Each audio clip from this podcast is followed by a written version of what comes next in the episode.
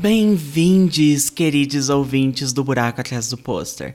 Estamos aqui novamente no interlúdio 11, que é o penúltimo interlúdio dessa temporada.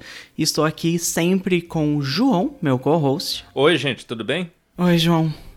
Como é que você passou essa semana jogando Exocolonist já dá com rodo? Nossa, eu tô perdido nesse buraco de novo. Eu tô usando muito do Save Scamming e eu tô adorando a experiência. Ontem eu terminei minha primeira run, primeira vez que eu fechei o jogo. Eu só quero dar o conselho pros ouvintes é, se você estiver jogando, você termina a primeira vez, não para ali. Começa uma nova run só pra dar uma olhadinha. Começa assim, ó. Começa de novo o jogo. É, é isso que eu deixo. Isso é uma boa dica, de fato. Mas não estamos aqui para falar de Exocolonist ainda. Estamos aqui para falar do que fizemos essa semana e sendo o último, penúltimo, na verdade, interlúdio antes da, da, desse final de ano, acho que a gente resolveu fazer algo diferente, né, João? Exatamente. A gente sabe, ouvinte, que vai chegar para você só no ano novo, dia 2 de janeiro. Mas a gente vai fazer aqui um episódio especial para falar de jogos que a gente gostou muito nesse ano de 2023 que acabou de terminar. E assim, os jogos grandes, meio que a gente já falou nos outros interlúdios, né? O Alan Wake, o, o Lies of P. Esse a gente vai só fazer uma menção honrosa, caso a gente queira.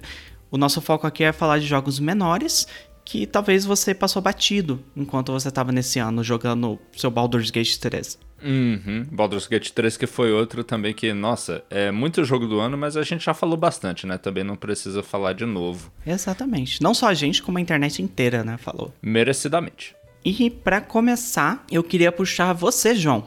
Qual que é o seu primeiro jogo menor que você quer falar? Bom, eu não sei se é menor, é mais um jogo Double A, mas eu quero falar um pouco dele porque eu não vi ele muito falado. Foi o Aliens Dark Descent. Você sabe o que, que ele é? Eu sei por causa de você, porque você me falou muito sobre as suas runs.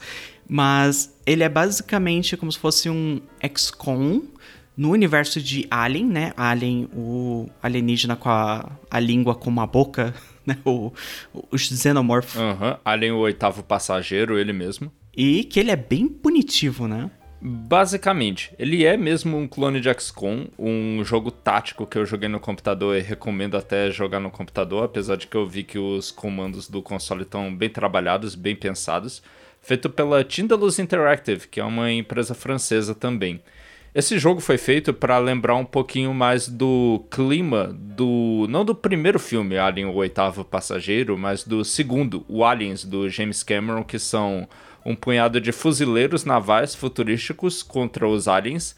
Mas não fica fácil para eles não, porque quando são muitos aliens é difícil. Caramba. E é essa a vibe do jogo. Você controla um esquadrão de fuzileiros que tem que andar com cuidado e fazendo pouco barulho em fases para não despertar os aliens e ser subjugado por meros números. Eu gosto muito de Alien, assim, né? Eu já maratonei a série e tudo mais.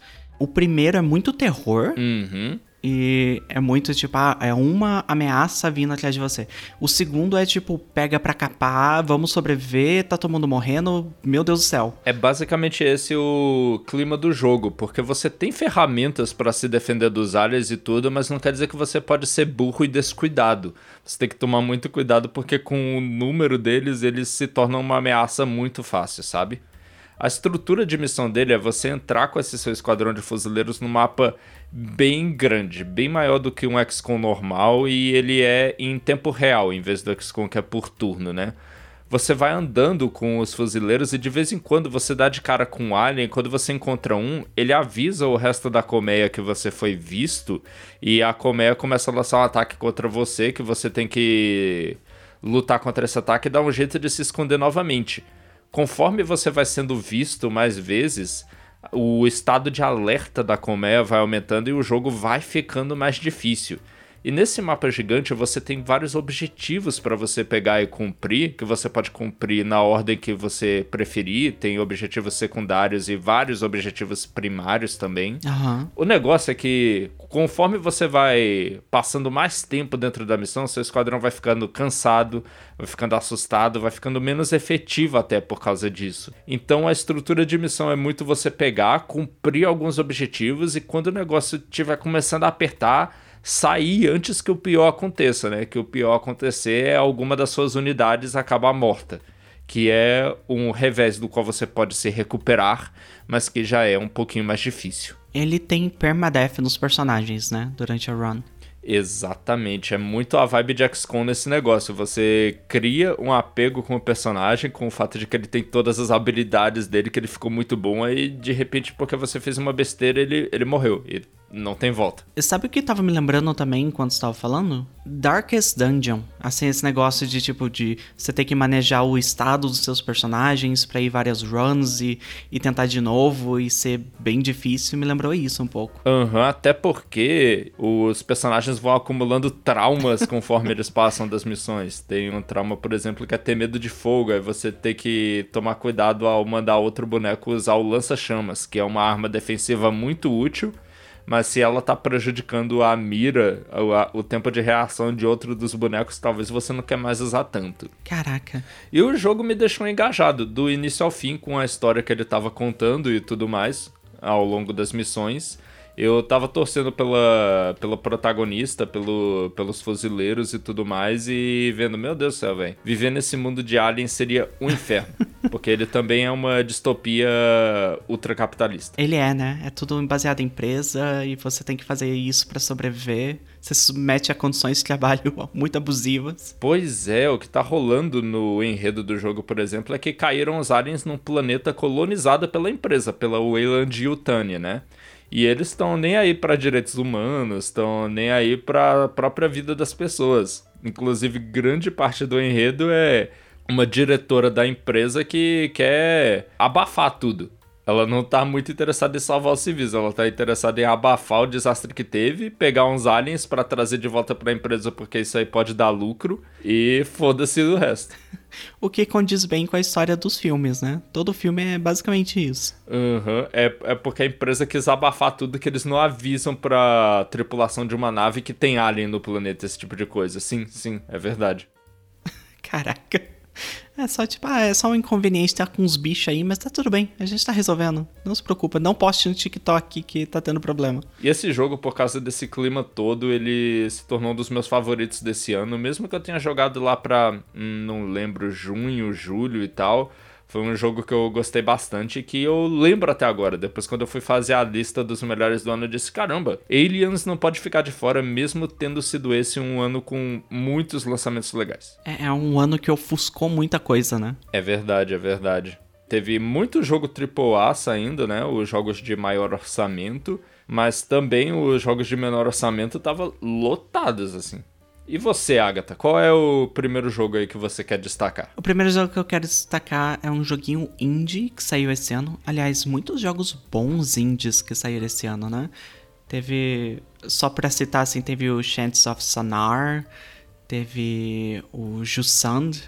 E o jogo em si que eu queria trazer aqui é o Vemba. Hum. Que está no Game Pass, aliás. Então, pessoas que têm um Game Pass podem jogar aí que é um joguinho indie bem narrativo, assim, é focado em contar uma história, que é sobre um casal que migrou da Índia e no começo do jogo eles estão no Canadá.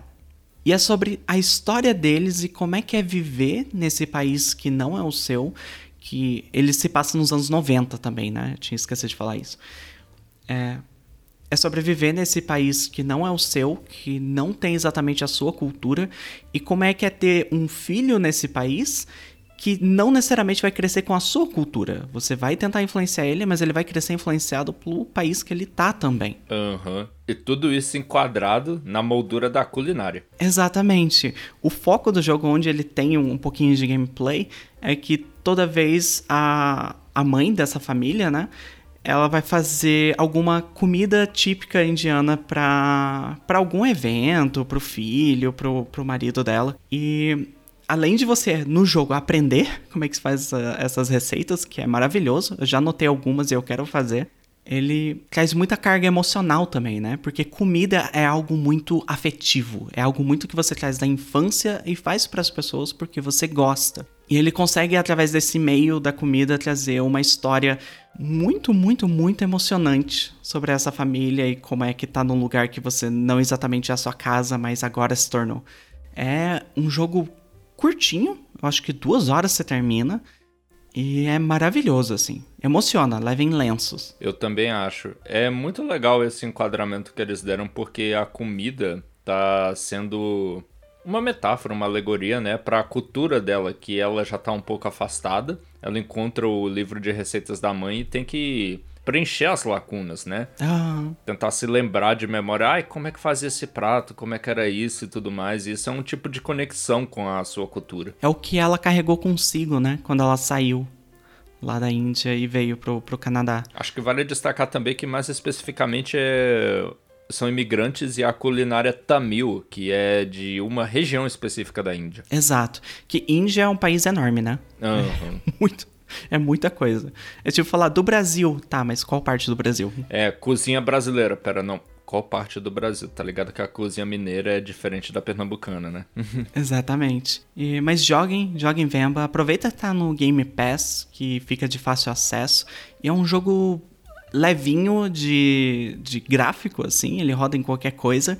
Ao mesmo tempo que ele é um pouco pesado de é, carga emocional. Eu nem digo por temas, porque ele não toca em nada super pesado, mas ele, ele te faz chorar, assim.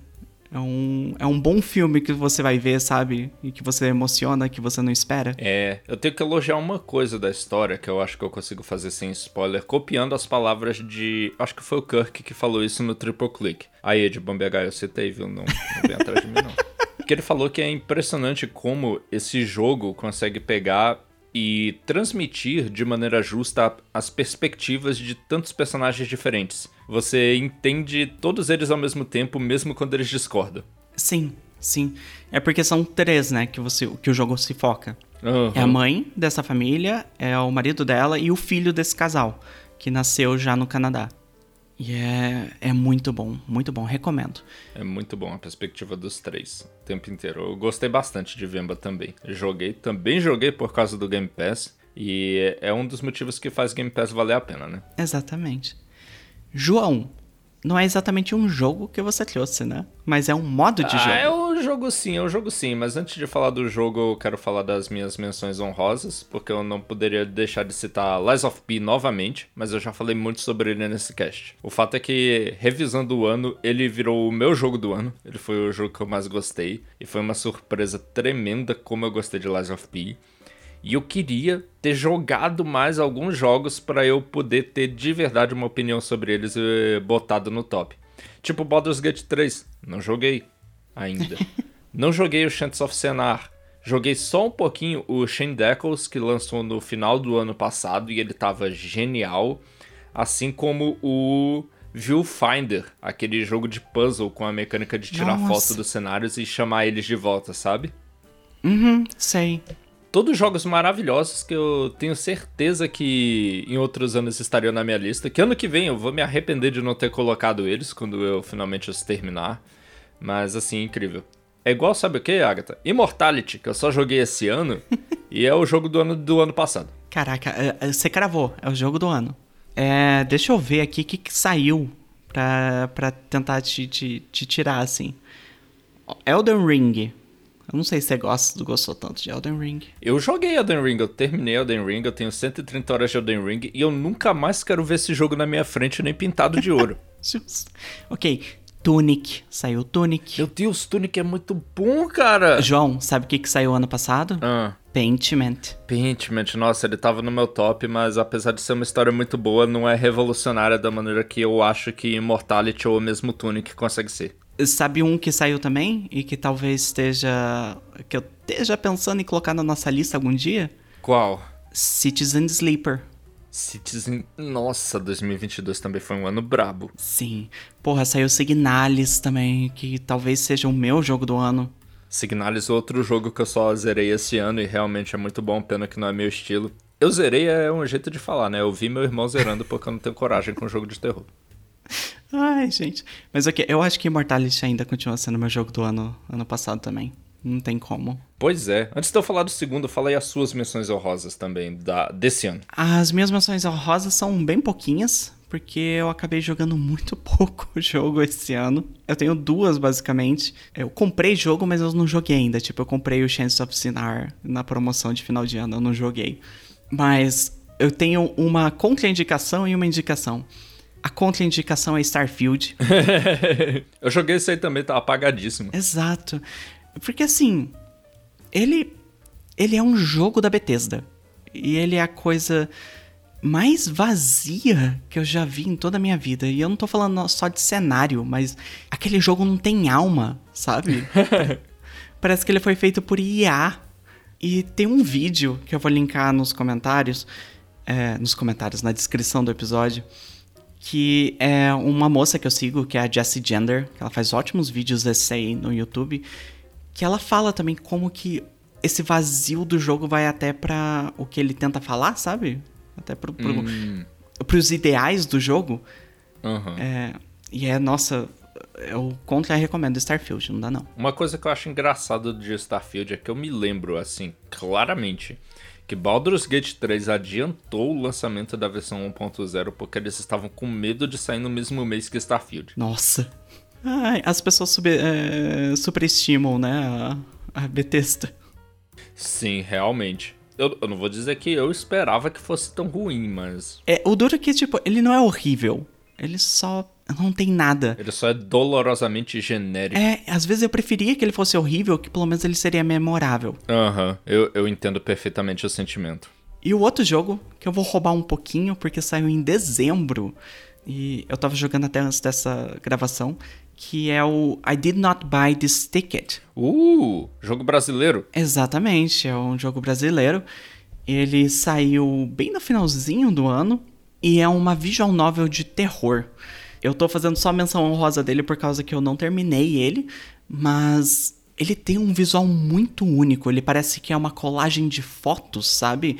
E a maioria é preto e branco com algumas coisas surrealistas, que é um negócio Caraca, é. Parece um sonho que você está vivendo. Na verdade, é um pesadelo. Uhum. E tem uma premissa muito interessante, assim. E é todos. Tem aquele quesinho de brasileiro, sabe? Porque a, a premissa é que você é uma. Eu não lembro qual é o nome, mas é aquela pessoa que é contratada para ir nos funerais para ela ficar chorando pelo morto. Mas ela não tem nenhuma relação com o morto. Ela é só para fazer volume. E você é uma das pessoas, é uma mulher que faz isso da vida. E quando ela tá voltando para casa, ela entra num ônibus que ela não comprou o bilhete para aquele ônibus. E é a coisa mais estranha vai acontecendo no caminho, vai encontrando pessoas estranhas.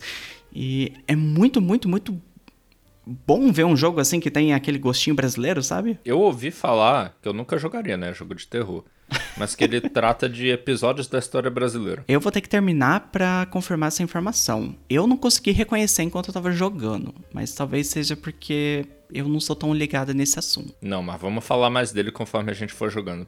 Inclusive, vamos fazer uma menção rosa geral que o Brasil teve uma produção muito boa esse ano que eu ainda não vi. Lançaram o lançamento do Bem Feito em várias plataformas. Era um jogo que já tinha sido lançado antes. O Astrea foi um sucesso internacional. Teve também o Telefórum, que se eu não me engano é do mesmo pessoal do I Did Not Buy This Ticket. Ai, que mais? Te teve mais coisa. Pocket Bravery, que tava em jogos. É, tava concorrendo ao TGA de jogo de luta, né? Junto com outro brasileiro. Era o God of Rock? Eu acho que. É, foi o God of Rock, Modus Studio Brasil. Teve, teve o jogo do irmão do Jorel. esse Teve ano. o jogo do irmão do Jorel, cara. Nossa. É... O Relic Hunters saiu esse ano também, que foi anunciado ano passado. Que o pessoal às vezes não sabe, mas Relic Hunters é brasileiro. De uma empresa brasileira. Pois é. O Horizon Chase 2. O Coralina é um que foi recomendado também. Nossa, esse, a gente devia falar mais de jogo brasileiro.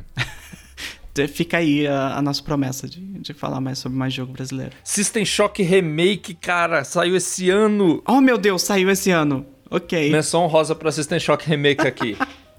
Outro jogo que eu não joguei e tenho que jogar. Eu também não, mas tá na listinha. Enfim. Voltando.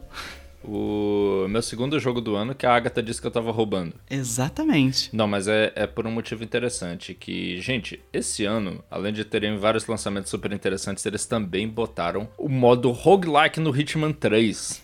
Hitman 3 é um jogo que eu gosto muito, que ele vem daquela trilogia que começou com o Hitman de 2016.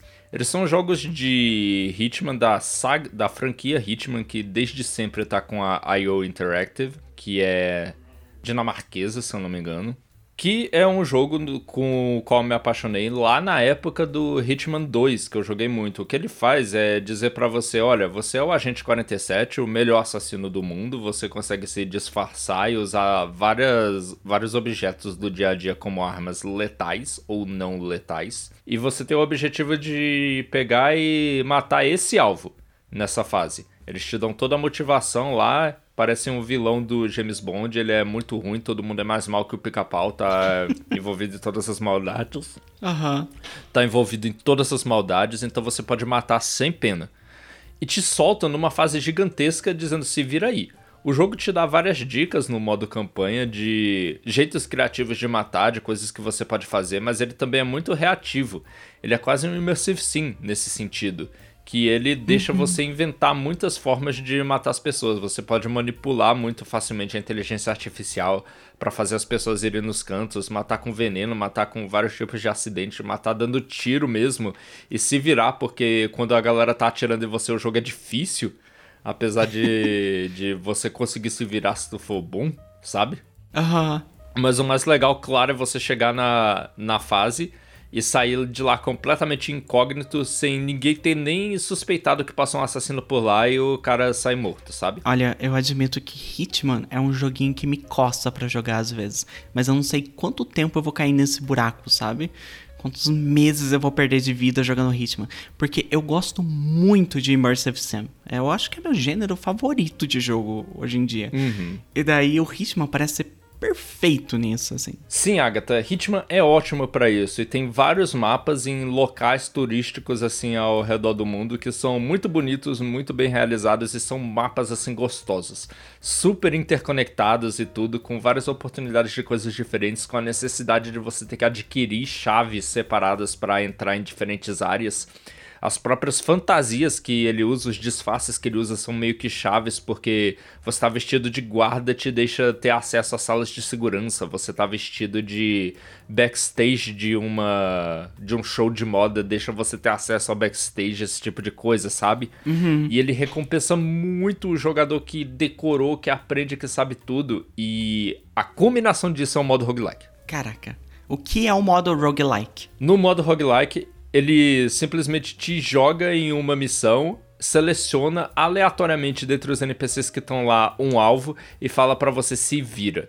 Tem objetivos secundários para você matar ele ah, com certa arma, de certo jeito, sem ser visto, sem trocar de roupa e tal.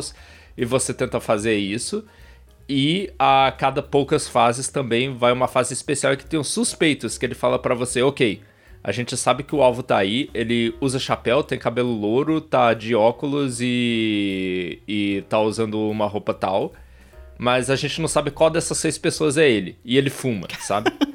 Aí você tem que ir lá ficar observando essas seis pessoas que são NPCs selecionados aleatoriamente, colocados lá no mundo, né, proceduralmente. Uhum. Achar quem é o alvo verdadeiro assim, ter certeza na sua cabeça e depois matar ele e ir embora também. Caraca, e você só fica sabendo no final da missão se você acertou ou não? Se você mata uma pessoa e você matou a pessoa errada e as outras pessoas viram, todo mundo entra em alerta e o alvo começa a fugir e você tem que dar uma corrida desesperada para tentar matar o alvo verdadeiro da maneira que você puder e você ainda não sabe quem dos outros cinco é. Caraca, caraca, parece ser deliciosamente caótico deliciosamente caótico e muito nervoso, porque ele sendo um roguelike, se você falha em uma das missões, você volta pro início.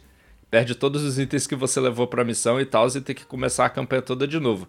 Eu terminei a campanha uma vez só e, meu Deus, como eu estava suando de nervoso na última fase. Sabendo que eu tinha, sei lá quantos suspeitos para tirar me assegurando 30 vezes de que era esse o cara, de que ele fazia todas as coisas certas, depois matando ele e rezando para não me matarem no caminho que eu tava indo embora. É, esse é o Hitman 3, né? Esse é o Hitman 3 que ele teve um rebranding, ele virou Hitman World of Assassination, porque agora ele é o Hitman definitivo dessa nova trilogia. Ele tem todos os mapas, desde o primeiro até, o, até ele, e você pode jogar todas as campanhas dentro dele. Se você for comprar um, você tem que comprar o Hitman 3, que é o World of Assassination. Ok, só pra deixar bem aqui, eu espero que os seus os ouvintes ainda estejam em promoção. Ainda vai estar até dia 4 de janeiro na promoção na Steam. Exato, tá por 75 reais. Então eu acho que para três jogos e com tanto conteúdo assim, vale muito a pena. Agatha, três jogos enormes. Eu tenho tipo 300 horas no Hitman 2. Eu tenho muitas mais no Hitman 3 porque ele não contou as que eu tinha no Game Pass, porque ele saiu primeiro no Game Pass. Eu joguei ele muito lá. Uhum. E depois eu comprei ele de novo na Steam e já deve ter mais de 100 horas nele. Tudo. E, e enormemente graças a esse modo roguelike. Ele é tão divertido. Ele é tão divertido quando você abre uma missão lá e tem lá os objetivos. Tá. Matar com shotgun, desacordar três guardas e matar o alvo com veneno. Hum, tá, eu acho que eu consigo pegar a shotgun aqui. Eu sei que na fase tem um veneno lá naquele ponto. Eu posso pegar depois de matar o primeiro alvo com a shotgun que eu tô levando. Aí depois fazer isso. Você planeja tudo, aí chega lá e dá tudo errado e você tem que se virar. Caraca, isso parece ser maravilhoso, assim. Essa é a minha parte favorita em qualquer Immersive Sim, que é tipo, você fez o planejamento, deu errado, se vira, se vira, arranja uma arma e pega o extintor e taca na cabeça do cara. E enquanto no jogo original você tem que chegar lá e talvez uh, usar o save scamming, no modo roguelike não tem save scamming. ok, justo, justo. Parece um modo divertido. É, é nota 10. É, ele, ele realmente me fez experimentar o jogo até o máximo. Eu nunca tinha atirado tanto durante o jogo, porque eu era o chato que fazia tudo no stealth, né? Uhum. E ele tem um sistema de tiro que é legal, muito funcional. Graças ao sistema de mira automático, o 47 é um assassino treinado, né? É só headshot. Mesmo assim é difícil quando tem 50 guardas te cercando. Eu já vi GIFs muito, muito bons. Eu não sei de qual Hitman era. De ele tacando um objeto e o objeto fazendo curva para acertar o alvo. Era maravilhoso. Ah, esse é o bug da maleta. Ele deu pela primeira vez no Hitman 2. Ai, é, é, muito divertido. Ele ficou tão famoso que eles botaram a maleta, tá ligada, como um item no, no jogo. Caraca, eu devo dizer que eu adoro que a IO Interactive abraçou o modo galhofa do Hitman, sabe? Porque os primeiros, eu lembro de ter jogado os primeiros, é sempre dando um contexto e tentando contar uma história. Principalmente ali pro 5, que eu acho que é o Absolution. Uhum. Ele tenta ser pesado e tenta ser uma história de vingança, tenta pegar um negócio meio. Qual que é o nome daquele filme? John Wick, sei lá. É, é meio John Wick. E essa trilogia parece que ele se soltou e falou: Olha, o gameplay é muito divertido, vai lá, sabe? É que Hitman sempre foi muito galhofa, mas ele é só um jogo que permite que a galhofa aconteça. Embaixo de tudo, na história lá da campanha que eu falei para você, é tudo muito sério o que tá acontecendo e tal. Uhum. Mas o, o, gameplay é engraçado, sabe? Você matar o cara escorregando na banana é engraçado. Fazer o cara escorregar na banana escada abaixo realmente é uma morte, gente. Vocês deviam tentar. Você tá, tá de sacanagem. Sério? Não, é, é. Uhum. Cara, Normalmente, se ele escorrega numa banana, ele vai só ser nocauteado, mas eu acho que se você fizer isso numa escada, ele rola a escada abaixo e ele morre. Ah, eu vou comprar esse jogo, dane-se. Eu vou comprar. vai, Agatha, meu Deus. Ele é muito bom, World of Assassination. Ele é muito bom. Desculpa o tempo todo que eu fiquei falando dele, mas é que Hitman foi um dos jogos que eu mais gostei dos últimos anos. Ele fez funcionar o modelo de live service para jogo single player para mim, sabe? Ah. Caraca. Ele é um jogo live service, ele inclusive é always online, sabe? Você não tem acesso a vários features se você não tiver logado na internet. Mas eu acho que eles fazem isso bem, cara. Eles oferecem os Elusive Targets, que são alvos que aparecem um dia só. Você tem uma oportunidade de matar eles e se você falhar, falou até ano que vem. Semana que vem tem um alvo diferente e ano que vem roda. É tipo um, uma missão semanal, assim, de jogo online? É tipo missão semanal. E ah, é muito bom, cara. Caraca. Ok, parece ser muito bom. Boa sorte pra I.O. com o jogo do 007 deles. é verdade, eles estão fazendo, né? Ah, é. E pro último jogo, que eu queria lembrar vocês ouvintes que ele existe, ele estava em 2023 e ele é bom. É um que o João também jogou, ele vai também vai poder falar, que é o Hi-Fi Rush. Meu Deus, Hi-Fi Rush é muito bom. E é engraçado porque foi um jogo que meio que saiu na surdina, né? Ele foi, ele foi tacado assim, ó, tá, tá disponível. e direto no Game Pass. Ele saiu em janeiro, 25 de janeiro de 2023. E como explicar Hi-Fi Rush, João? Eu acho que essa explicação que você deu é a melhor, porque ele tava lá no meio de uma conferência da Microsoft, aí mostraram o trailer do jogo lá, e no final o Shinji Mikami e o Johans, que é o diretor do jogo, falaram: tá disponível agora. E todo mundo é o quê? Exato. E a gente pensou, tá, ele foi muito legal, mas talvez ele vai ser esquecido até o final do ano, e não foi. Pois é, ele tava na TGA, por exemplo, né? Mas eu sinto que o público esqueceu ele. Ele passou uhum. batido pelo público. E assim, ele é feito pela Tango Gameworks, que é a empresa do Shinji Mikami. E é um negócio diferente porque até então eles estavam fazendo mais jogos focados no terror e tentando pegar um pouco do que era Resident Evil 4. Que eles fizeram os dois The Evil Within, que são maravilhosos, amo, principalmente o 2. O... E daí lançaram Ghostwire Tokyo, que é um jogo, né? É um jogo que existe. Ele definitivamente é um jogo. Eu não vou falar com tanta maldade dele porque eu não joguei. Vai que ele é muito bom e tem, tem boas ideias e eu não sei. Mas ele não é meu estilo, certamente. Ah, eu joguei. Ele é legal. Ele só não é muito bom. Mas ele é ok. Se a Agatha tá falando, podem acreditar. E daí eles droparam Hi-Fi Rush. E todos os jogos super pesados e com e de terror e tudo escuro. E de repente, pá! Um desenho da Cartoon Network na sua tela do videogame, sabe? Uhum. É um jogo hiper colorido, é um jogo hiper ágil. Ele é todo baseado em ritmo, né? Ele é basicamente um jogo de ritmo e com carisma. Caralho, que carisma foda, assim. É, é um, é um jogo que dá um quentinho no coração. Você joga de tarde e você fica feliz. Sabe? Não, ele dá mesmo. Até eu, que sou péssimo em jogo de ritmo, adorei ele, porque ele faz concessões o suficiente para você conseguir jogar, mesmo que você não manje de ritmo. Mas ele fica muito gostoso para quem entende. Exatamente. Porque ele tenta misturar um jogo de, de luta, assim, né? De, não de luta, mas de. O que, que, que é o gênero dele? É um é um character action, né? Um jogo em que você tem uma espada e tem vários inimigos peba que vão ir contra você. Você tem que desviar, bater, defender e ganhar deles. A diferença nesse é que você tem que fazer tudo no ritmo da música que está tocando para conseguir mais combos, para conseguir ir melhor nas batalhas e tudo mais. E é, é, um jogo maravilhoso, assim. A trilha sonora dele é incrível, e tinha que ser, né? Já que é um jogo de ritmo. A arte dele é muito, muito, muito bonita. É muito estilizada. É espetacular, não só o estilo gráfico, mas as animações, né? Todo mundo tem muita personalidade. Sim, ele está dublado em português, Brasil, que é o único português que existe.